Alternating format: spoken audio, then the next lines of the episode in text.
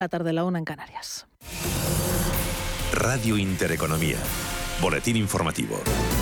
Buenas tardes. Eh, Bruselas sigue de cerca la situación tras la quiebra del Silicon Valley Bank y niega que se vaya a producir un contagio en el sistema financiero de la zona euro debido, dicen, las autoridades europeas a la poca presencia de la entidad estadounidense en los países europeos. A pesar de esto, los bancos europeos operan con importantes caídas, lo que lleva a los índices del viejo continente a operar también con recortes abultados. Ignacio Cantos, socio director de ATL Capital. La razón de la ampliación de Silicon, que era pues las pérdidas en deuda, pues eh, esa situación de la deuda se ha producido en Estados Unidos, pero de subida muy importante de las tires se ha producido en Estados Unidos y también se ha producido en Europa, ¿no? Es verdad que las carteras de los bancos, las carteras de negociación, las carteras eh, Alco, pues, pues eh, habría que pensar quién tenía más y, si va a tener que provisionar o si esto puede llevar a, pérdidas, ¿no? Y como bueno, pues como no hay mucha o no hay una información concreta, pues ya sabemos que siempre eh, la incertidumbre hace que los inversores pues vendan primero y pregunten después. Caídas de, la renta variable europea que llevan al IBEX 35 a operar, a operar hasta ahora con un recorte del 3,07%. Se coloca el selectivo español en los 9.000 puntos. París abajo un 2,8%, el DAX alemán cede un 2,96%, la media del mercado, el Eurostox 50 se deja un 3,09%, mientras que el Mittel italiano opera con una corrección del 3,89%. Dentro del IBEX 35 es el sector financiero en bloque quien comanda los recortes, la entidad más penalizada Banco Sabadell, que se deja un 10,32%. Recortes en el resto de entidades financieras europeas. En París, Societe General cede un 6,25%, mientras que BNP Paribas se deja un 6,24%. Dentro del DAX Etra alemán es el Deutsche Bank quien comanda las caídas, lo hace con una corrección del 6,1%. 11% de caídas en bloque también para los bancos italianos. Beper Banca cede un 9,59%, Banco BPM se deja un 8,69%, mientras que Intesa San Paolo cede un 6,45%, recortes abultados también para Unicredit del 8,06%. Caídas generalizadas de los valores financieros europeos tras el colapso de Silicon Valley Bank, pese a la decisión del gobierno de Estados Unidos de garantizar los fondos depositados en esta entidad californiana, californiana y a pesar de que el HSBC se ha hecho con la filial británica del SVB por una libra colapso del Silicon Valley Valley Bank, que ha llevado los swaps de incumplimiento crediticio cinco años para bonos emitidos por Credit Suisse a subir sus máximos históricos. Crisis financiera, por cierto, que aborda en estos momentos el presidente de Estados Unidos, Joe Biden. Ya el domingo Biden insinuó una nueva regulación de los grandes bancos después de la quiebra del Silicon Valley Bank, pero se enfrenta a un Congreso dividido y que probablemente no aprobará nuevas reglas más estrictas. Aquí en nuestro país los sindicatos confían en poder cerrar cuanto antes un acuerdo en pensiones satisfactorio y lamentan que la patronal se haya desmarcado de la propuesta presentada el pasado viernes por el Ministerio de Inclusión y Seguridad Social. Unai Sordo, secretario general de Comisiones Obreras. Esta propuesta en realidad llevamos meses negociándola. Lo que pasa que la mesa se había paralizado en las últimas semanas porque había que resolver esto del periodo de cálculo, que básicamente es cómo se calcula la base mm, que va a determinar la pensión de las personas, porque desde los sindicatos lo que planteábamos es que esta medida no podía conllevar el recorte de, pensiones. Después de conocer el documento definitivo que ha planteado el Gobierno la semana pasada, podemos decir que responde bien a las exigencias de las organizaciones sindicales. Reforma de las pensiones criticada por la patronal de autónomos ATA. Su presidente Lorenzo Amor asegura que no encuentran la sostenibilidad por ningún lado y que 20 millones de trabajadores van a tener que pagar más impuestos y trabajar más años para cobrar, dice, el día de mañana menos pensión. Lo que conocemos de la reforma de pensiones, que cada vez que lo leemos y lo releemos no encontramos la sostenibilidad por ningún lado. Y nos damos cuenta que los 20 millones de trabajadores que hay en este país van a tener que pagar más impuestos, trabajar más años para cobrar el día de mañana menos pensión. Palabras del presidente de Atalia en el que el gobierno y los agentes sociales se reúnen de nuevo esta tarde para volver a abordar el último bloque de la reforma de las pensiones. Otras noticias. El presidente del Consejo Superior de Deportes, José Manuel Franco, ha anunciado que el Gobierno se personará en el caso Negreira en el momento oportuno, es decir, si el juzgado admite la denuncia presentada por la Fiscalía. Franco ha pedido además al Fútbol Club Barcelona y a su presidente, Joan Laporta, que expliquen lo sucedido para saber si no es tan grave como aparente. La presidenta del Congreso, Merichel Batet, ha confirmado las fechas del debate de la moción de censura contra Pedro Sánchez que presentó Vox con el economista Ramón Tamames como candidato a presidente del Gobierno. Será los días 21 y 22 de marzo. Les comunico que el martes 21 de marzo por la mañana dará inicio el debate de la moción de censura y finalizará el 22, día en el que también se producirá la votación final. Sobre la hora concreta del inicio del debate, mañana en la Junta de Portavoces eh, la anunciaré y también ustedes serán debidamente informados. Continúan escuchando Radio Intereconomía. La información volverá dentro de una hora.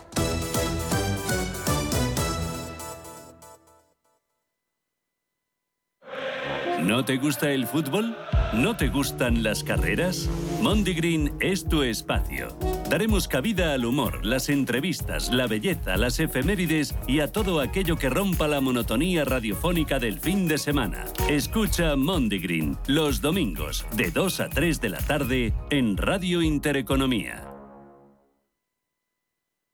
Radio Intereconomía, una excelente plataforma para anunciar tu empresa, con una audiencia exclusiva, con poder adquisitivo medio alto y que sabe lo que quiere. Teléfono 919992121 y en comercial arroba intereconomía.com. Radio Intereconomía, la radio de las empresas.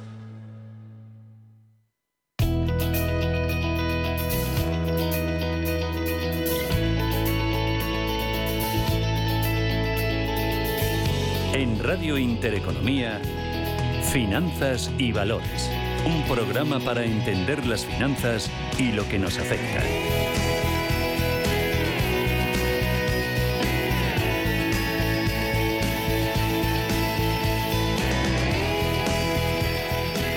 ...13 de marzo y no lo queríamos perder. La verdad es que la semana pasada prometía, prometía en datos, prometía con esa declaración de Jerome Powell en el Senado y en el Congreso Teníamos también la, comparecencia de, Christine Lagarde y teníamos también el dato, bueno, pues el dato de empleo no agrícola de los Estados Unidos, que bueno, pues venía con una, pues con unas previsiones relativamente optimistas. Bueno, pues empezó el martes eh, Jerome Powell pues eh, con un poquito de jaleo, porque se volvió un poco más duro de lo que se tenía previsto, por no decir bastante duro. Hay quien dijo que el tono pues respondía más que a una decisión de mantener los tipos incluso más altos de lo que el mercado tenía previsto, era pues, por un poco de, asustar y de jugar con la dialéctica para no tener que utilizar tanta herramienta de política monetaria.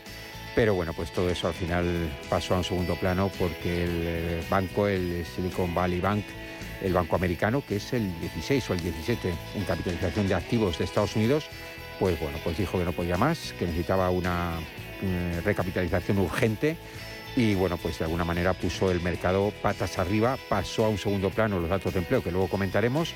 Y bueno, pues este domingo, pues eh, mientras que casi se concedían los Oscar, pues eh, bueno, pues se ha precipitado la FED americana pues a, anunciar ese préstamo de 25.000 millones a línea de crédito a disposición del Silicon Valley Bank, el Signature y algún otro banco que lo necesitase, pues para que los depositantes no tengan que pagar los platos rotos de una mala gestión. Sí, sí, mala gestión, porque lo que le ha pasado al Silicon Valley Bank es una mala gestión. Los tipos de interés suben y cuando uno tiene activos eh, de renta fija, pues eh, aunque es casi de primero de carrera, pero hay gente que todavía no lo entiende, los activos de renta fija pueden ser peligrosos también y tienen riesgo. Y bueno, pues eh, los bancos serían los primeros en saberlo, que hay una herramienta que se llama swapear o cubrir el riesgo, pero hay algunos pues que se les olvida o, que no se les olvida y hacen la gestión, pero la gestión es mala. Curioso, ¿eh? porque el CEO vendió las acciones justo antes de que se anunciase la recapitalización y además el mismo CEO que pertenece a la FED de California. O sea que sabía perfectamente que los tipos no solo estaban subiendo, sino que podían subir más. Pero bueno, de todo eso y de mucho más vamos a hablar con Jesús Viana, de Apro Consultores. Buenas tardes. Hola, buenas tardes, Javier.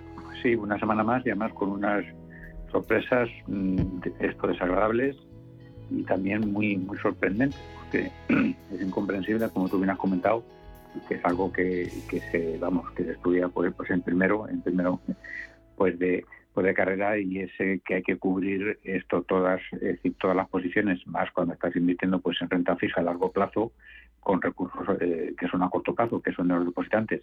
Y lógicamente es que es básico en cualquier banco cubrirlos con swap eh, por, por diferencia de ese tipo de interés para que no tengas problemas. Incluso también ocurre con el pasivo, es decir, cuando tú tienes una cartera pues, de préstamos hipotecarios a tipo fijo, hay que cubrirlos con, con swap para poder esto poder trabajar con independencia de, la oscilación que se pueda producir pues, en los tipos de interés que, y que no incurras tú pues en pérdidas.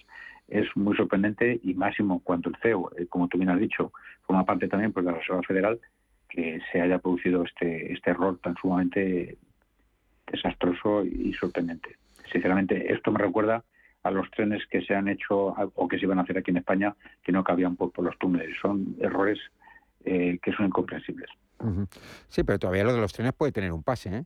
Porque a lo mejor no, pues se pensaban que eran vías abiertas y que los túneles pues tenían alguna, eh, no sé, configuración y que no estaban hechos desde hace más de 60 años. Pero esto, esto no tiene, por favor, esto no tiene por dónde cogerlo.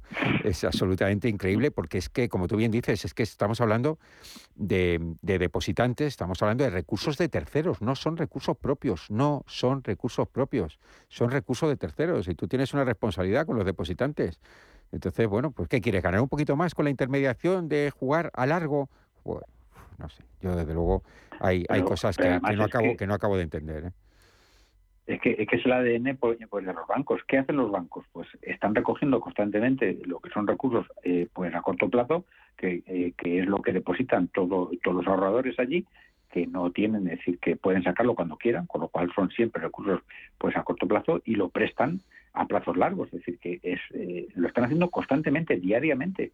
Es, es un modus vivendi y, y estas operaciones pues no acarrean ningún problema porque se cubren estamos hablando de un banco, ¿eh? no estamos hablando de una aseguradora. Una aseguradora efectivamente tiene las primas de, los asegurados, de los titulares de las pólizas, y de alguna manera almacenan esa cartera y juegan. Ellos sí que juegan con esa cartera. Bueno, pues tienen unas unos, eh, limitadas, una serie de, de, posiciones dentro de su balance, que además tienen que dar cuenta a la autoridad pertinente, en el caso de España la Dirección General de Seguros, pero ellos sí se pueden jugar con sus recursos, porque no dejan de ser recursos propios.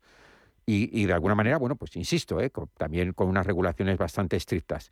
Pero esto de que los bancos jueguen a las casitas con el dinero de otro, eh, de verdad, es, es, alucinante. Yo no sé, yo, yo creo que esto en España, no sé, corrígeme si me equivoco, ya a Julio, pero yo creo que esto es, eh, difícil de entender. En España no se, no se comprendería. Estamos hablando de un banco de 200.000 millones.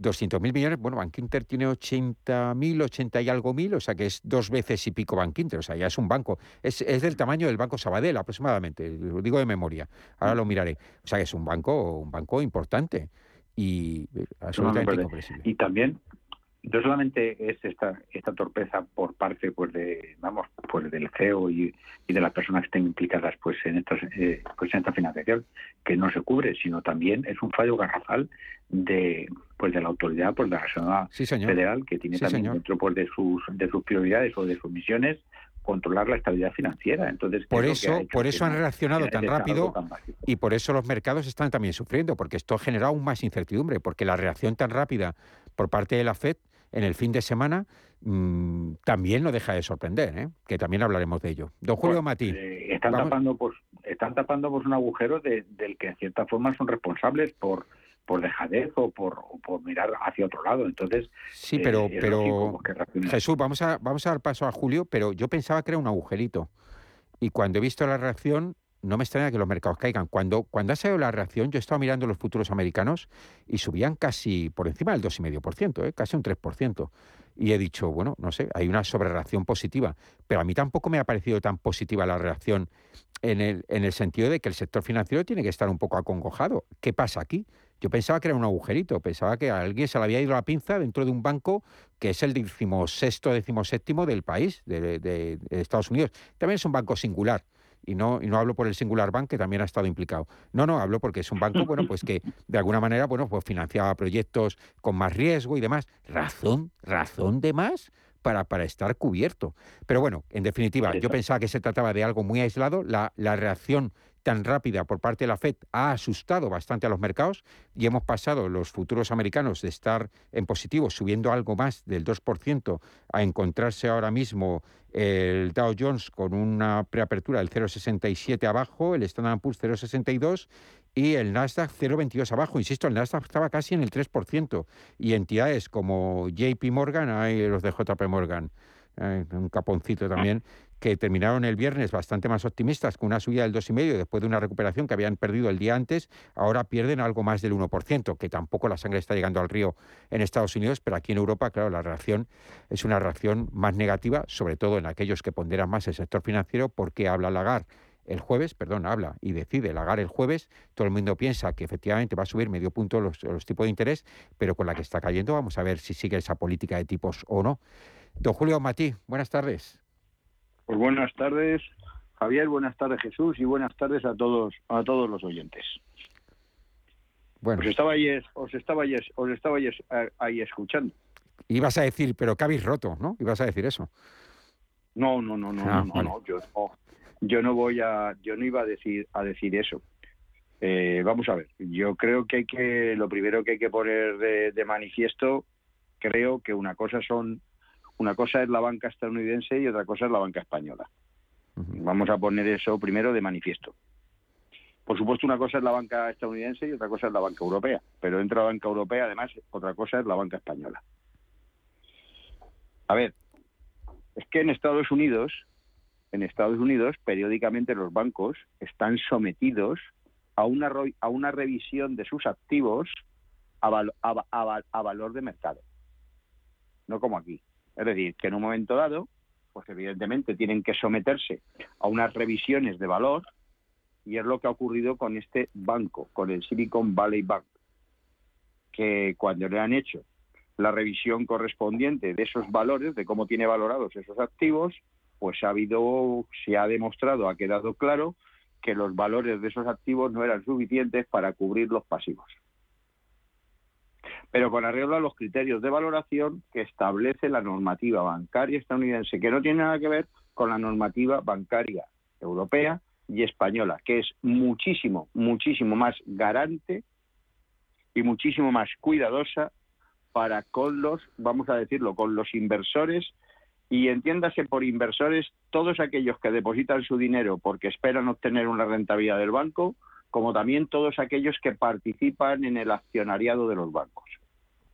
No tiene nada que ver. Lo que ocurre, lo que ocurre es que las bolsas, los, los mercados, pues evidente, evidentemente que son muy miedosos, se hacen enseguida eco, se hacen enseguida eco de, de este tipo de sucesos internacionales porque están muy interrelacionados entre ellos por las diferentes inversiones que tienen unos en otros, sean inversiones directas o indirectas.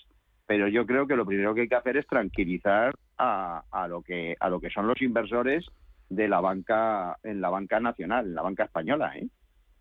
No no confundamos las cosas. Yo es lo primero que diría. Sí, efectivamente. no, nos preocupemos por la situación de los bancos españoles. no, no, no, Lo que, lo que sí que es cierto, lo que sí que es cierto, perdóname Julio, bueno, ahora mismo le están, le están dando al IBEX, lógicamente, el IBEX tiene una ponderación importante en los, eh, en los bancos. El Banco Sabadell pierde un 10% ahora. Santander está bajando casi un 8%, 7,83 baja Bankinter, Unicaja un 7%, BVA un 6,85, CaixaBank un 6,21. Vamos a ver, estas bajadas también vienen después, eh, Jesús, después de subidas muy importantes que Jesús ya nos iba advirtiendo. Jesús, no digo que sea el triste del grupo, pero cuando nosotros estamos siempre entusiasmados y demás, Jesús siempre dice, no, no, si yo estoy entusiasmado, pero uf, me sorprende que ha subido mucho. Bueno, pues de alguna manera aquí hay mucho de, de especulación y de que, cuando las cosas van bien, pues todo el mundo se apunta al carro, pero que cuando las cosas se tuercen un poquito, aunque sea a nivel eh, variables exógenas que llamamos nosotros a nivel externo y tenga que ver con la banca americana, aquí enseguida pensamos que nos vamos a constipar y bueno, pues eh, sálvese quien pueda. Entonces, ahora mismo estas bajadas tan espeluznantes aparentemente responden más a un principio de prudencia, a una generación de incertidumbre por parte de los mercados y por parte de los inversores, sobre todo con respecto a la banca. Y más, no por un problema de solvencia, sino por un problema de que no sabemos a qué ritmo se van a seguir sucediendo los tipos de interés y por eso recojo y repliego velas que es lo mismo que está pasando con la deuda pública. Estuvo, y, os dejo, estuvo el, bono americano, pongo el bono americano de ejemplo, ¿eh? pero podría poner cualquiera, por encima del 4%, casi llegando al 4,09%, y vamos a ver cómo está ahora, y ahora mismo lo tenemos, vamos a ver, el bono americano pues eh, está cotizando en los entornos del 3,5%, iba a decir, y no, me confundo, en el 3,47%, es decir, ha bajado la rentabilidad de los bonos. ¿Y por qué ha bajado la rentabilidad de los bonos? ¿Qué sentido tiene?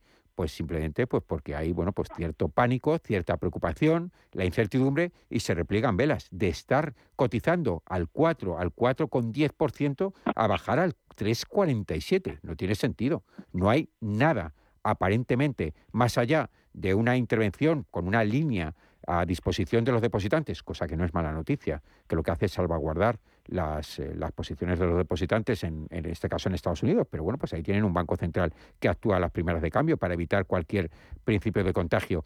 Y, bueno, pues en principio no debería ser mala noticia, los futuros americanos, insisto, subían casi el 3% cuando se ha dado la noticia y, ahora están en, rojo.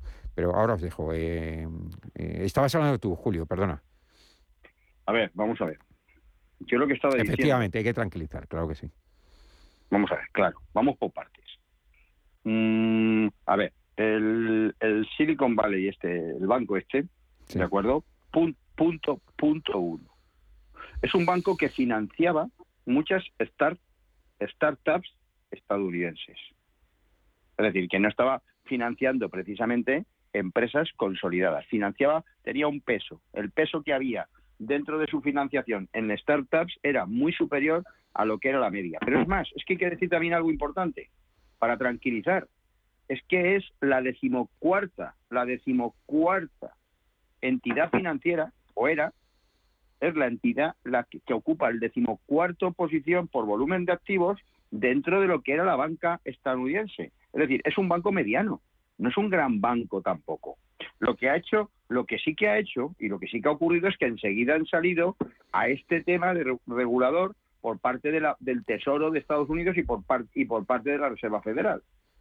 Entonces, claro que ha habido una, la Corporación Federal de Seguros de Depósitos automáticamente también anuncia la intervención del banco porque allí también hay una que es el equivalente a lo que sería nuestra nuestra correspondiente entidad de, garantía de depósitos. Entonces, esa corporación sale enseguida para, para proteger a los que tienen allí sus depósitos.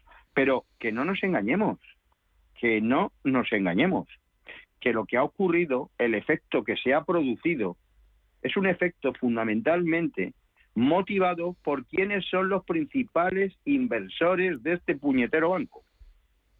Y es que son gestores y bancos de inversión del mundo. Es que los principales inversores, los que tienen las acciones de este banco, es que son entidades, son bancos de inversión, como puede ser BlackRock, como puede ser Vanguard o JP Morgan. Y estos evidentemente arrastran al resto del mundo en sus cotizaciones. Pero tranquilicemos a la gente. Una cosa es hablar en los altos niveles financieros, que es lo que ha ocurrido, y pues eso las bolsas están reflejando lo que están reflejando, y otra cosa es ya bajar un par de escalones, vamos a decirlo, a la, a la, a la economía, a la economía real y de los que nos movemos fundamentalmente dentro del mundo financiero a pie, es decir, que no vamos ni que no vamos ni siquiera en transporte público, vamos a pie. Y entonces hay que tranquilizar, creo yo. Jesús. Yo es lo único que quería trasladar. O sea, ojo, no estamos hablando de un banco como pueda ser un banco, por decir un ejemplo, no estamos hablando como pudiese, es que yo no quiero decir nombres, porque después de todo tampoco me pagan por, por hacerles publicidad. Bueno, pero en este caso, al ser positivo, no pasa nada venga, pues, pues entonces lo haremos. O sea, esto no estamos hablando de un Santander, un BBVA, no, no, no, no, no, no? No, no, ni en tamaño, ni en tamaño, ni en, ni en digamos, eh, lo así, ni en, valor, ni en competencia del propio banco, ¿no? El, Santander y el BBVA se dedican a la banca retail fundamentalmente, además tienen expansión por Europa, Sudamérica, etcétera. Y, y este banco es un banco, incluso se podría decir que es un banco local, para que nos entendamos, ¿no? Se puede decir que es un banco local. Más que local, es un banco sectorial. De hecho, he estado, bueno, pues podéis imaginar, he estado leyéndome todo lo que he podido. Y, de alguna manera eh, he estado viendo y, me ha encantado lo de banco sectorial. Es verdad, es un banco sectorial. ¿Cómo puede ser un banco sectorial? Porque está muy especializado, como tú bien dices, en un tipo de financiación a startups y demás. Eh, fíjate, servía de colateral de garantía al proveedor Circle, que es un proveedor de la segunda stablecoin más importante en el mundo de las criptomonedas. En el mundo de las criptomonedas eh, hay, hay stablecoin que tienen paridad con el dólar, hay unas que son, mm, de alguna manera, lo que tienen es un, un respaldo algorítmico que se llama y otras que tienen un respaldo real de depósitos. La de respaldo algorítmico pues lleva tiempo, eh, bueno, es largo de contar, pero llevan tiempo mm, intentando, intentando salir a flote, pero les está costando por una serie de acontecimientos muy negativos que han pasado anteriormente y bueno, de alguna forma lo que resurgen son las que, las que tienen pues reserva de valor en depósitos. ¿Qué significa esto? Pues significa que la contrapartida del token, que vale un dólar, lo tienen depositado en bancos. Bueno, pues la primera es Tether, que tiene como 70 mil millones de dólares en activos, y la segunda es USDC, que es del proveedor Circle, que tiene 40.000 millones. De esos 40.000 millones ahora mismo tiene 3.300 en este banco. ¿Por qué? Porque lo que utilizaba son distintos bancos y depositaba el dinero en distintos bancos. Bien hecho, no tiene ningún problema, pues perfecto, y de alguna manera es lo que tiene que hacer. Pero bueno, pues maldita la gracia que uno de esos bancos pues eh, anuncia que puede quebrar pues de alguna manera pues ha perdido la paridad y ha sido un desastre en el mundo de las criptomonedas hasta el domingo, que cuando salió el anuncio, sábado domingo, cuando salió el anuncio de la intervención por parte de la FED, pues de alguna manera pues a estos no les llegaba el agua al cuello. ¿eh? O sea, que, quiero decir que al final arrastra y arrastra, mm, bueno, pues a distintas... Em, actividades dentro del entorno financiero, pero no deja de ser un banco sectorial. Unos lo llaman local. Yo a mí me gusta la palabra sectorial. Con lo cual, bueno, pues no tiene nada que ver con la actividad de un banco europeo y menos de un Unicaja, un CaixaBank, un Sabadell, un Santander, un BVA, un Bank Inter, o es que no tiene absolutamente nada que ver. Julio, perdona. no, y a ver, una cosa importante.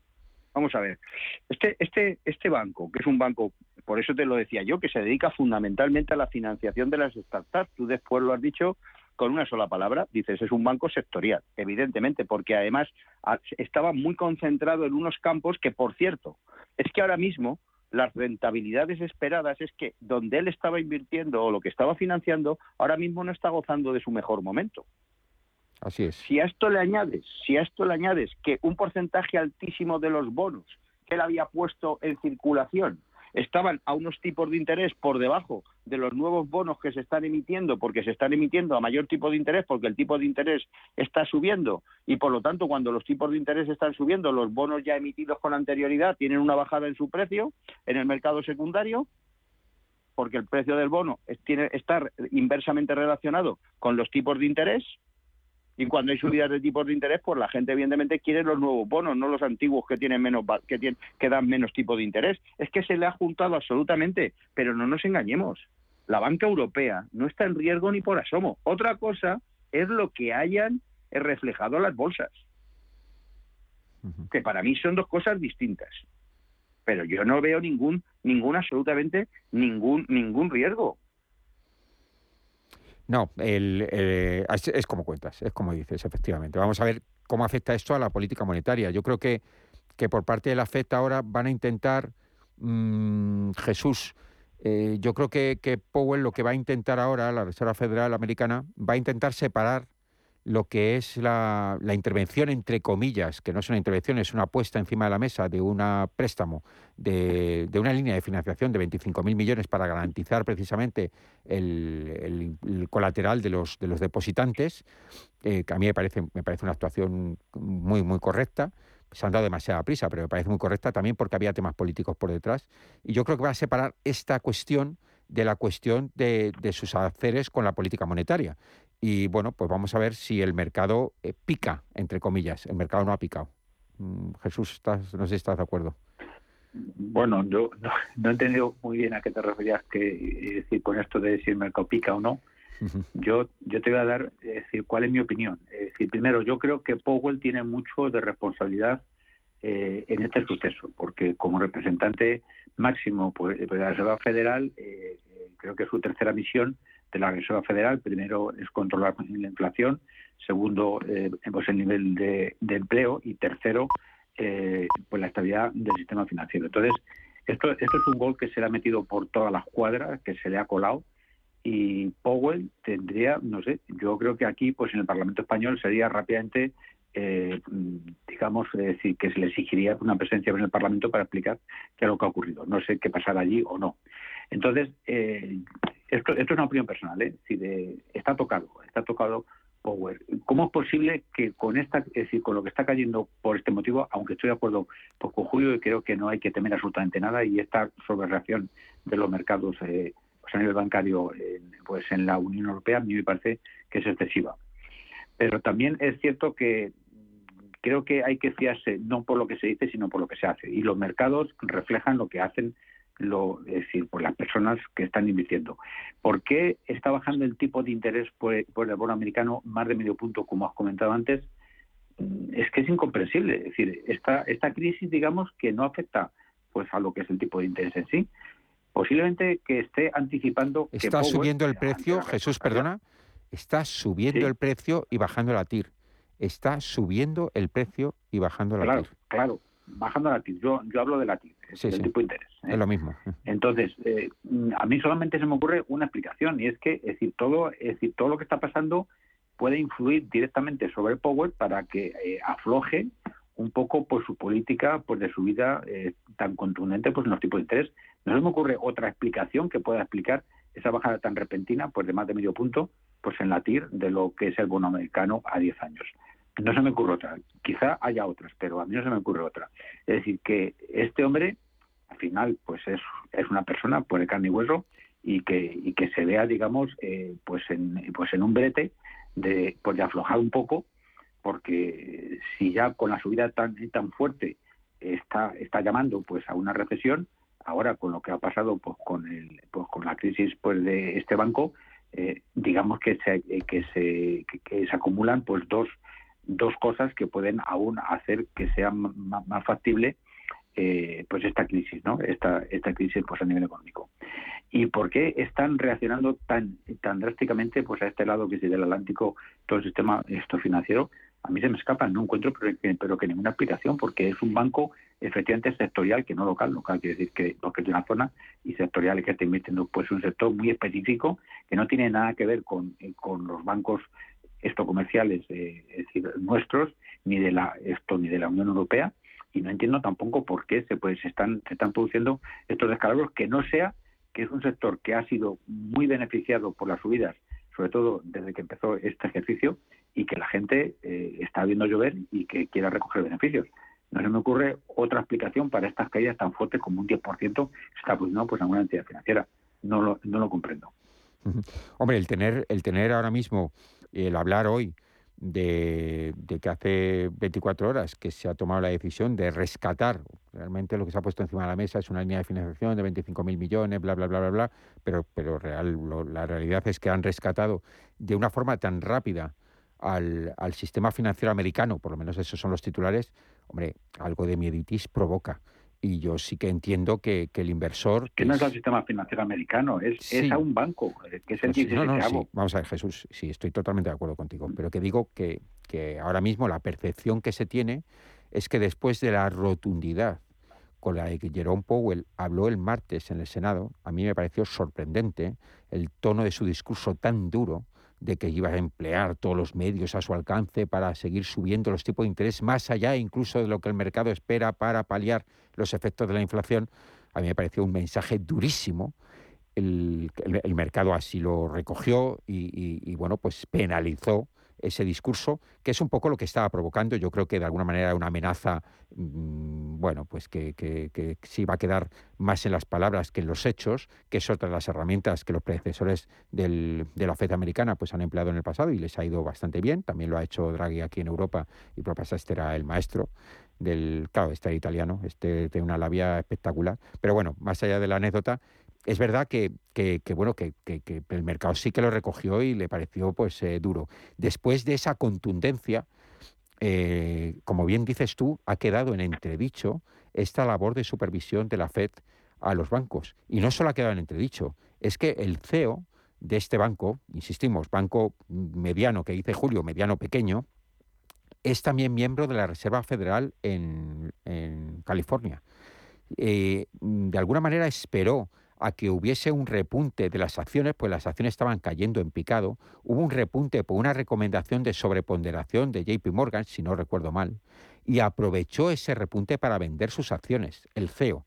El CEO que debería saber cómo estaba el balance, cómo estaban valorados sus activos y que además debería saber, porque estaba en la Fed, que bueno pues que la política monetaria iba a seguir siendo dura y van a seguir subiendo los tipos de interés de una forma absolutamente increíble. Dejó el, barco que pilotaba, que en este caso era, era el banco, y vendía las acciones. O sea que es que estamos hablando de una auténtica, eh, un auténtico sinvergüenza o presunto sinvergüenza. Porque bueno, pues hay que demostrarlo. Esta, acción, esta acción ahí en Estados Unidos bueno, esto es cárcel. Esto es cárcel. Quizá no tanto, pero allí fácil que este hombre dé con, con los huesos en la cárcel. Vamos, seguro. Es cárcel seguro. Pero que además es que de alguna manera yo he leído al menos tres análisis que dicen casi exactamente lo mismo. Por lo tanto, aquí yo vamos allí. Lo que quiero decir es que estoy de acuerdo contigo en que, en que Powell está tocado. Si Powell está tocado, no solo en su discurso, sino que de alguna manera en, en, su persona y la institución y la institución de alguna manera pues se ha quedado como un poco en entredicho, si es normal que la banca, y no vamos a hablar solo de la banca americana, la banca a nivel mundial, pues también esté, esté tocada, porque de alguna manera pues perdemos un poco el hilo o perdemos un poco el rumbo. Tengamos en cuenta que el jueves compadece mm, aquí en Europa Christine Lagarde, ¿eh? no sé, que vamos a ver qué, pasa, ¿no? Pues, y, se va a referir a esto. Eh, va a ser un momento en que van a decir la subida de tipos en Europa. En Europa estamos con los tipos en el 3%, se van a subir, en teoría, a medio punto, al 3,5%. En el Reino Unido hay que recordar, nuestros primos, ya no hermanos, pero si primos, están al 4%, en Estados Unidos están al 4,5%, 4,75%, y por poner otro ejemplo, en Australia están al 3,6%. Europa es el más bajo del mundo occidental. Podríamos poner también ejemplo de Canadá y demás, pero que quiero decir que vamos a ver qué pasa, ¿no? ¿Qué, qué ocurre? No bueno, pues esto nos deja un poco en el pie cambiado después de una subida importante por parte de los bancos, en este caso ya españoles, porque evidentemente se ven beneficiados de esta subida de tipo de interés, pero se ven beneficiados siempre y cuando, y esta es la duda que surge, hagan bien sus deberes. Yo estoy seguro que los hacen, seguro que los hacen bien. ¿Por qué? Porque bueno, pues tenemos ya muchísima experiencia en, en la valoración de activos muchísima experiencia en swapear activos. Aquí el, el, que compra deuda swapea inmediatamente. Esto para los oyentes, swapear es cubrir, cubrir riesgo. Ahí cuando se compran activos a largo plazo, se cubren y, los bancos cubren, sobre todo cuando son posiciones de terceros o en su balance hay riesgo de posiciones de terceros. Cuando ya son posiciones propias es una cartera absolutamente diferente y de esa no estamos hablando y esa de alguna forma supone el riesgo que es el riesgo de mercado que cada banco asume con, en, su balance. Y ahora Julio nos corregirá. Pero lo que supone de alguna forma la contrapartida de los depositantes pues está perfectamente controlado, medido y valorado. ¿No, Julio? Sí, vamos a ver, vamos por vamos por partes como como y como dice el chiste ese, ¿no? Como dijo como dijo este, Jack el Destripador, que no creo que sea el mejor ejemplo de hablar ahora de Jack el Destripador, pero efectivamente lo decía Jack el Destripador. Venga, por partes. Primera, ¿por qué el efecto contagio en las bolsas? Esta es la primera, porque ya hemos dicho que no parece que sea muy razonable, dada la solidez de la banca europea y en especial de la banca española, dada y además cuando lo que se ha producido es un, en un banco que es el decimocuarto en la posición dentro de la banca norteamericana y por lo tanto está calificado como un banco mediano por la propia banca americana, que son ellos los que hacen la calificación. Bueno, muy fácil. Yo creo que por dos razones. La primera razón, la primera, la primera razón es una es una es una razón es una razón mm, digamos de reacción sentimental. Es decir, porque el sector financiero el sector financiero. La última vez, la última vez que, que vio aquello de cuando veas las bárbaras de tu vecino arder por las tuyas a remojar, pues fue en el 2008 cuando estalló la famosa crisis de las hipotecas subprimes. Y después colapsó todo el globo. Entonces yo creo que de, de, aquella, de aquella ocasión se ha aprendido una lección y ahora la lección es cuidado, cuidado. Estados Unidos, que siempre se ha sabido que lo que allí ocurre no es, no es, vamos a decirlo así, no se puede hacer caso omiso, pero aprendimos que todavía mucho menos a partir del 2008 con las famosas hipotecas subprime, que a priori fue allí donde apareció la crisis y todo el mundo pensó, bueno, esto es cosa, esto de ellos, que han troceado aquí las hipotecas, se las han vendido, en hipotecas concedidas a gente que no las podía pagar, y en cuanto ha habido una caída de la burbuja inmobiliaria, pues claro, ha estallado lo que tenía que estallar. Pero no, al final resulta que aquellas que aquella titularización de, la subprime pues arrastró a todo el globo. Entonces yo creo que ese es un fenómeno, que ahora la banca dice, eh, cuidado, que es Estados Unidos. Pero en segundo lugar, creo, creo, creo, y aquí es donde sí que estoy de acuerdo con vosotros. Claro, ¿qué ha ocurrido con, con el artista este de Powell? El artista este de Powell, que no sé yo si es que esperaba que le dieran el Oscar y como vio que no se lo iban a dar, pues necesitaba su momento de gloria. Ya le confirmaron que el Oscar no, el Oscar no lo vas a tener. Powell dijo, bueno, pues no os preocupéis, que voy a hacer más ruido que si me lo hubieran dado. Entonces hizo lo siguiente y dijo, señores, lo importante es la inflación. Lo importante es la inflación. Así que seguramente vamos a tener que subir mucho más los tipos de interés de lo que en principio habíamos previsto.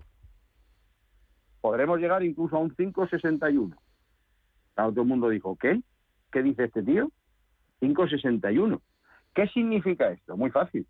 Esa subida de tipos de interés, y aquí es donde viene la segunda cuestión, esa subida de tipo de interés, que ya lo he dicho antes, hace que aquellos bonos de deuda, todo aquello que ya estaba, que ya estaba comprado, pero que tenían unas rentabilidades inferiores, automáticamente valen menos, porque si los siguientes bonos van a, dar mejor tipo de interés, los anteriores y entonces muchos de ellos, cuando tienen falta de liquidez los bancos, ¿qué es lo que hacen? Los venden y los venden con pérdidas. Que esto es lo que ha hecho, esto es lo que ha hecho el puñetero banco este de Silicon Valley. Que te necesitaba liquidez, había hecho una apuesta con las startups, no tenía liquidez suficiente y a mayores, a mayores sucede lo que sucede esta subida de tipos de interés a futuro, y se le van un montón de inversores y tiene que vender a pérdidas. Y como vende a pérdidas y hay una reclasificación en la valoración de sus activos que, que son valorados de forma inferior, automáticamente el banco se encuentra en una situación absolutamente desastrosa económicamente hablando. Y ahora sale, sale la corporación bancaria, lo equivalente a la que es la corporación en Estados Unidos de los bancos, y dice, bueno, pues vamos a rescatarlos, no se preocupen ustedes, los vamos a rescatar. Y es lo que, y es lo que han hecho rescatarlos. Pero ojo, eso no tiene por qué trasladarse a Europa. No tiene por qué trasladarse a Europa porque la liquidez de la banca europea está más que garantizada. La banca europea está muy bien capitalizada y tiene una liquidez muy alta, mucho más alta que la que la, que la banca como puede ser este banco americano que ha tenido los problemas, porque es un banco sectorial, la banca la banca europea y sobre todo la banca española, a estos efectos está mucho más diversificada. La banca española no tiene concentrado todo, todo su riesgo en un solo sector o mayoritariamente en un sector. En este aspecto es mucho más segura.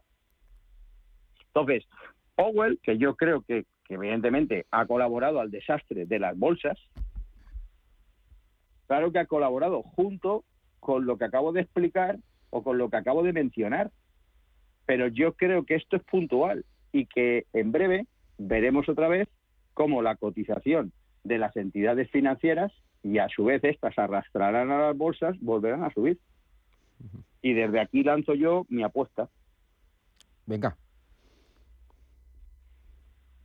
¿Mm? Venga, apuesta, venga.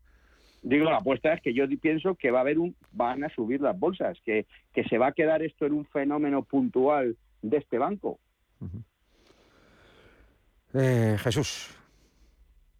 Yo de verdad que lo que, vamos, estoy básicamente de acuerdo con lo que ha comentado Julio, pero hay una cosa que, me distorsiona y es, y es que si el discurso pues de Powell fue que iba a endurecer todavía más la subida por los tipos de interés, es incomprensible que, que la TIR pues del bono americano pues a 10 años baje pues tan repentinamente 0,5. Es decir, eso va justo en contra en contra pues de, de, de su discurso. Entonces eso mm, o bien lo que decía lo decía pues con porque teníamos que decirlo y los inversores no se lo creen, pero no no me cuadra, porque baje la TIR cuando los tipos de interés van a subir, como bien ha dicho Julio, cuando los tipos de interés van a subir, el bono actual baja de precio. Y si baja de precio, tiene que subir la TIR. hay, hay, otro efecto, otra variable, que es la variable divisa. En el momento que hubo el anuncio, subió bastante el eurodólar. Eso significa que se depreció el dólar, porque de alguna manera, eh, eh, yo estoy totalmente de acuerdo con vosotros. ¿Qué es una intervención? Una intervención es imprimir billetes. Una intervención, en este sentido, es hacer exactamente lo contrario que dijo el martes y el miércoles. Si tú el martes y el miércoles dices que vas a endurecer, ¿cómo se endurece? Se endurece restringiendo la masa monetaria. La liquidez. Y restringiendo, por supuesto, la liquidez, subiendo tipos de interés. Pero ha hecho todo lo contrario. Este fin de semana lo que ha hecho es poner encima de la mesa 25.000 millones. Este es el problema. Esta es la cuestión de fondo, que de alguna manera ha pillado a pie cambiado a los inversores. ¿Esto qué genera? genera despiste, preocupación, incertidumbre y eso es lo que hace que, bueno, pues que las bolsas bajen. En principio porque nadie sabe de qué estamos hablando. En cuanto toma esa medida, el dólar se debilita contra el euro. En cuanto coge la medida. Y ahora, de alguna manera, mm, está, está en 1,07. Bueno, tiene cierto sentido, porque lo que hace es por un lado dice que va a subir tipo de interés, pero por otro lo que hace es poner encima de la mesa 25.000 millones, que son, que son contrapuestas las dos medidas, pues el mercado que se está creyendo, se está creyendo que deja de subir tipos de interés. Por eso bajan los, los bonos y bajan de forma tan estrepitosa, pero deja, o sea, de alguna manera para la subida de tipos de interés que de alguna forma debería ser un mensaje positivo, pero lo para por un, por un problema que ellos califican de que no es sistémico, pero cuando dice no es sistémico, pues todo el mundo está pensando en que qué habrá detrás de esto cuando se ha reaccionado tan rápido. O sea, ha pasado a un segundo plano la política monetaria de subida de tipo de interés y ha pasado a un primer plano esta mm, reacción mm, importante y repentina de la Fed. Y eso es lo que está, de alguna forma, valorando el mercado. El mercado lo está valorando ahora negativamente. Efectivamente, si esto pasa y pasa unos días y esto se calma, bueno, pues volverán las aguas a su cauce. Por cierto, mañana se publican inflación en Estados Unidos. Y ojo, la inflación en Estados Unidos de mañana es la de febrero. La de febrero. ¿Qué significa eso? Significa que todavía eh, compara de febrero a febrero y todavía en febrero estábamos a las puertas de entrar en el conflicto bélico que fue el que de alguna forma el detonante de la, de la subida de, los, eh, de las materias primas, etcétera, etcétera, que empezó con, bueno, pues a, disparar la inflación. O sea que todavía la inflación de mañana puede sorprender negativamente. Entonces, ¿para qué queremos más? Además del cambalache del fin de semana, si unimos un dato de inflación que venimos de un preliminar del 6,4 en Estados Unidos con unas previsiones de 6.0, me parecen demasiado optimistas esas previsiones, subyacente 5,6, 5,5 es la previsión, Puf, imaginaros qué puede pasar, ¿eh? ¿eh? Julio? Si mañana la inflación da un dato por encima de ese 6% que, que, se prevé, que es posible que lo dé y que tampoco llegaría la sangre al río, porque yo creo que, que los datos importantes, ahora Jesús me, me, me, dice si tú estás de acuerdo o no, los datos yo creo que inflación, cuando se va a ver el efecto del, de la subida de tipos, como siempre dicen los economistas, son 10 meses, va a ser a partir de abril, abril, mayo, junio, ahí es donde vamos a ver efectivamente que la inflación doblega. Yo creo, estoy absolutamente seguro que va a doblegar. Y ahí veremos los efectos. Ahora todavía es muy temprano, no sé qué, qué opinas. Pero primero, Julio. A ver, dos, dos, también volvemos otra vez a, por partes. Dos, dos cuestiones. La primera, la primera cuestión. Mm, a ver, lo que, lo que Jesús ha mencionado de, de la TID, que en definitiva la TID de un bono no es ni más ni menos que es un tipo de interés eh, que se calcula y es el tipo de interés que se corresponde con aquel al que se deberían descontar los flujos de caja que genera ese bono para que al final el resultado en valor actual de ese bono sea igual al precio del bono en origen. Entonces, pero eso, eso en definitiva no es incompatible, y lo que Jesús llevaba y decía razón, a mí me sorprende, no. Y, es verdad lo que dice Jesús. No, no, yo cuando estaba hablando, estaba hablando de las, del por qué se han contagiado las bolsas. Por eso mismo apostaba yo a la subida o a que esto es una cuestión, un fenómeno puntual y es un fenómeno temporal, puntual fundamentalmente del banco este, del Silicon Valley, porque es que ya cuando algo lleva el nombre de Silicon Valley ya es para ponerlo, para ponerlo así, digamos que en letra roja, en letra roja. ¿Por qué? Pues porque, porque, porque son apuestas muy arriesgadas las que ahí se hacen. Y un cuando un proyecto sale bien, evidentemente tiene unas rentabilidades brutales. Pero ¿de cuántos proyectos salen bien de todos los que se intentan? Ahí, en cambio, las probabilidades de que salga bien uno respecto de todos los que se intentan son inferiores a otros sectores. Lógicamente, como tiene más riesgos, tiene más rentabilidad. Y yo creo que eso es puntual. Y, por eso había dicho yo lo de, por un lado, habíamos aprendido con el 2008 y por otro lado, por estas características, decía yo, esto es puntual. ¿Por qué? Pues porque ahí está la TIR. Y ahora vamos a la cuestión de la inflación. La, la inflación, hay, un, hay una cuestión importante, y es que la economía norteamericana está fuerte la economía norteamericana está fuerte, no está débil. No nos, no nos engañemos, está fuerte. Es más, la guerra, la guerra de Ucrania a Estados Unidos le beneficia un montón desde el punto de vista económico. Le beneficia un montón, sobre todo a ciertos sectores de, la economía americana. Sectores donde además la economía americana es puntera. Cuando digo americana me refiero a estadounidense. ¿Eh? y está potente. Entonces, ¿qué ocurre? Yo sí que creo, como tú, que la inflación, no sé si será en abril, será en mayo o será en septiembre, pero yo creo que para este, para este año estará al final controlada. No estaremos en el famoso 2, pero seguramente estaremos ya en un 4, un 3,5, un 4 seguro. Sí, totalmente de acuerdo. Jesús, Jesús, por cierto, si preguntas dónde se está yendo el dinero del oro, perdón, el dinero de los bonos, pues eh, mira el oro subiendo un 2,2%. Que, que, sabía que me lo ibas a preguntar ahora, ¿vale? Pues si la gente está vendiendo bonos, que los está vendiendo clarísimamente, baja el ATIR, el bono español a 10 años un 6%, está cotizando en el 3,30, el español a 2 años un 15%, está en el 2,80, el alemán a 10 años está en el 2,20, 2,19 ahora, está bajando un 12%, el francés está en el 2,73, está bajando un 9%, el americano está en el 3,5%, bajando un 5%, el índice VIX, el índice de volatilidad que, tanto me gusta ver, sobre todo cuando baja, eh, pues está subiendo y subiendo de una forma eh, bueno, pues importante. Ha subido al final de la semana pasada y está ya en 25, cuando antes de iniciarse toda esta crisis y todo este revuelo estaba en los entornos de 20, con lo cual ha subido bastante, hoy sube un 5,37%. Y bueno, pues eh, los americanos que han abierto, ha abierto el Dow Jones, ahora mismo hay muchísima volatilidad, estaban bajando algo más de medio punto, ahora están recuperando un 0,26% el Dow Jones, no vemos ningún teletipo, ni ninguna noticia, ni ninguna eh, por lo menos no estoy viendo nada relevante que haya salido, pero se ha dado la vuelta rápidamente el Dow Jones. Y estoy viendo las acciones americanas que estaba viendo cómo bajaba. Los americanos, bajaba la banca americana, por ejemplo JP Morgan, pero bajaba más del 2%, ahora baja un 1,80, estaba viendo cómo bajaba Facebook, bajaba casi un 2% y ahora sube un 0,50, es decir, ahora están subiendo Amazon, estaba bajando bastante, ahora baja un 0,69%, pero Google, que estaba bajando también un 1 y pico por ciento, se ha dado la vuelta y ahora sube un 0,88. O sea que hay muchísima volatilidad, hay muchísimo nerviosismo entre los inversores y como decía Julio, yo creo que Jesús, tú y yo también hemos vivido muchas de estas. Esto va a ser una V, en principio, aparentemente, y creo que en las próximas horas y días, a pesar del regular dato de inflación que se publique mañana, yo creo que va a quedar va a quedar sin, sin mucho efecto. No sé qué opinas tú. Yo creo que se ha aprovechado también para vender después de, de muchas jornadas en su vida, ¿no? Aunque a mí lo del Sabadell, un 11%, Bank Inter un 7,93 y demás, me, me, hombre, ciertamente me preocupa. Pero, pero bueno, más allá de una jornada en la que bueno, pues hay mucha volatilidad, mucha sensibilidad y que venía de subir, de subir bastante, Jesús. Exactamente, yo creo que hay una, una sobrereacción negativa muy fuerte, muy fuerte y que efectivamente creo que, que se corregirá pronto, posiblemente a lo mejor pues en días, es decir, que esto esto va a revertir porque como bien dice Julio, no no hay, no hay que ponerse nada nervioso porque, la situación está controlada, está controlada.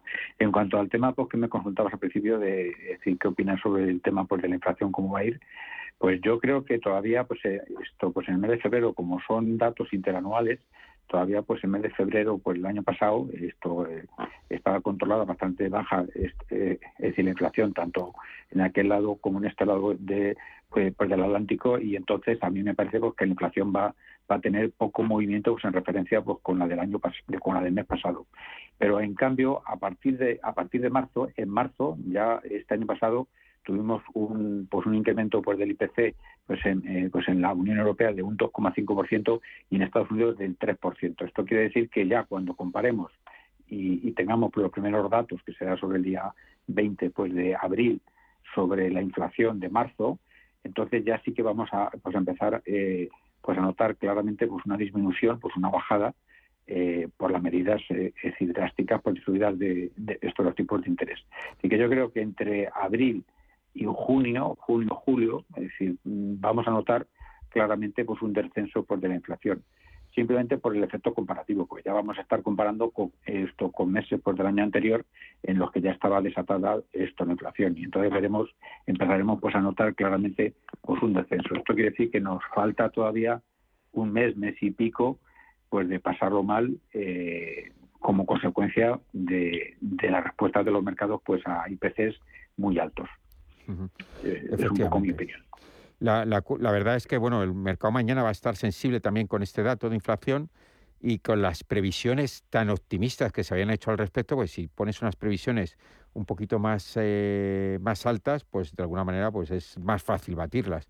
Pero una previsión del 6%, uff, eh, bueno, vamos a ver, vamos a ver. Pero preocupante también mañana, ¿no? Eh, nos queda un minuto. Sí, se va a juntar un poco todo. ¿no? Hay, que, hay que tener cabeza fría. Mañana hay que estar fríos. Yo creo que está desgaste del 3%. Yo creo que creo que los mercados europeos no terminarán tan bajos. No, no sé qué pensáis. Y creo que terminarán un poquito más altos, entre otras cosas porque se tienen que ver arrastrados por los americanos que están un poco más tranquilos. Digo tranquilos en el sentido más positivo. Tranquilos nada porque bueno, está subiendo y bajando, que es una auténtica barbaridad, ¿no? Que pronto un valor baja un uno y medio y al cabo de dos minutos el mismo valor sube el uno. Y estamos hablando de valores como, como Facebook, con una capitalización extraordinaria, ¿no? Pero bueno, esperemos que sí, ¿no? Jesús. Sí, yo creo que mañana vamos a tener pues un dato parecido pues a la, pues, previsión está previsto que, pues, que el IPC sea el 6%, pues yo creo que será 6 o 6 y poquito. Es decir, yo creo que mañana va a ser un día pues más o menos plano porque espero que, que, la previsión sea más o menos por lo que al final sea pues el dato definitivo. Y ya será a partir de abril cuando ya empecemos a eh, pues a notar claramente pues una disminución de, del IPC. Claramente, eso está claro. Eh, Julio, nada, nos queda nada, un minuto. Por cierto, el IBEX ha recuperado el 9.000, está en 9.010 y el DAS ha recuperado el 15.000 en un momento en el que las bolsas americanas están casi en positivo. Digo casi en positivo porque iba a decir en positivo, pero digo casi porque el Standard Poor's se me ha vuelto otra vez al rojo con un 0,12, un ligerísimo 0,12, pero me da la sensación que, bueno, que empezarán a salir argumentaciones en el, en el, bueno pues al respecto de que bueno pues que la intervención de la FED ha sido positiva y que bueno pues ha sido más profiláctica que otra cosa. Espero espero que ese sea el mensaje. Julio nada tres segundos diez segundos dos cosas diez segundos muy, la primera pues igual no se han oído y por eso está recuperando ya. Sí seguro. Eso es la primera. Muy bueno. y la y la y la segunda muy rápido. No hemos hablado de algo que a mí me parece esencial, pero habrá que hablar, no sé si la próxima semana, porque el 20 es fiesta, creo, aquí en Madrid, eso ya lo dirás tú, pero y es el tema de la reforma de las pensiones. Sí, también. Que muy rápido lo digo. Creo, creo que esta reforma la van a pagar las empresas y la van a sufrir los trabajadores. A unas les van a aumentar los costes laborales y a los otros les van a bajar los salarios. Y si no, al tiempo. Bueno, pues nos despedimos, efectivamente puede ser así. Venga, pues eh, nos despedimos hasta la semana que viene, no, hasta la siguiente, que esperemos que sea más y mejor, seguro, seguro que es mejor. Venga, buen negocio a todos y a cuidarse, chao. Chao. Adiós.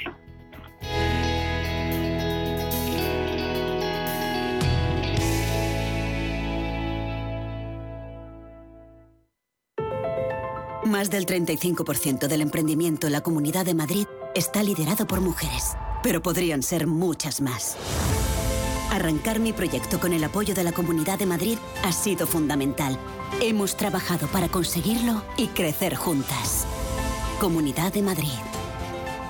Medina del Campo te invita a conocer las procesiones de Semana Santa más antiguas de España. Ven a conocer la Plaza Mayor de la Hispanidad, el Castillo de la Mota, el Palacio Testamentario, la Colegiata, los edificios religiosos y civiles. No dejes de pasear por nuestras calles y disfrutar de nuestros bares y restaurantes. Saborea nuestra gastronomía a unos precios asequibles. Semana Santa de Medina del Campo, declarada de interés turístico internacional. ¿Quieres saber más acerca del hidrógeno? H2 Intereconomía te cuenta las últimas novedades, avances tecnológicos y entrevistas de interés sobre este medio energético. Los martes, de 11 y media a 12 de la mañana, H2 Intereconomía, presentado por Rubén Gil, tu espacio semanal sobre el hidrógeno. Porque en Radio Intereconomía apostamos por el sector energético y la energía limpia. Radio Intereconomía. La información precisa y detallada. La información que usted desea conocer. Son las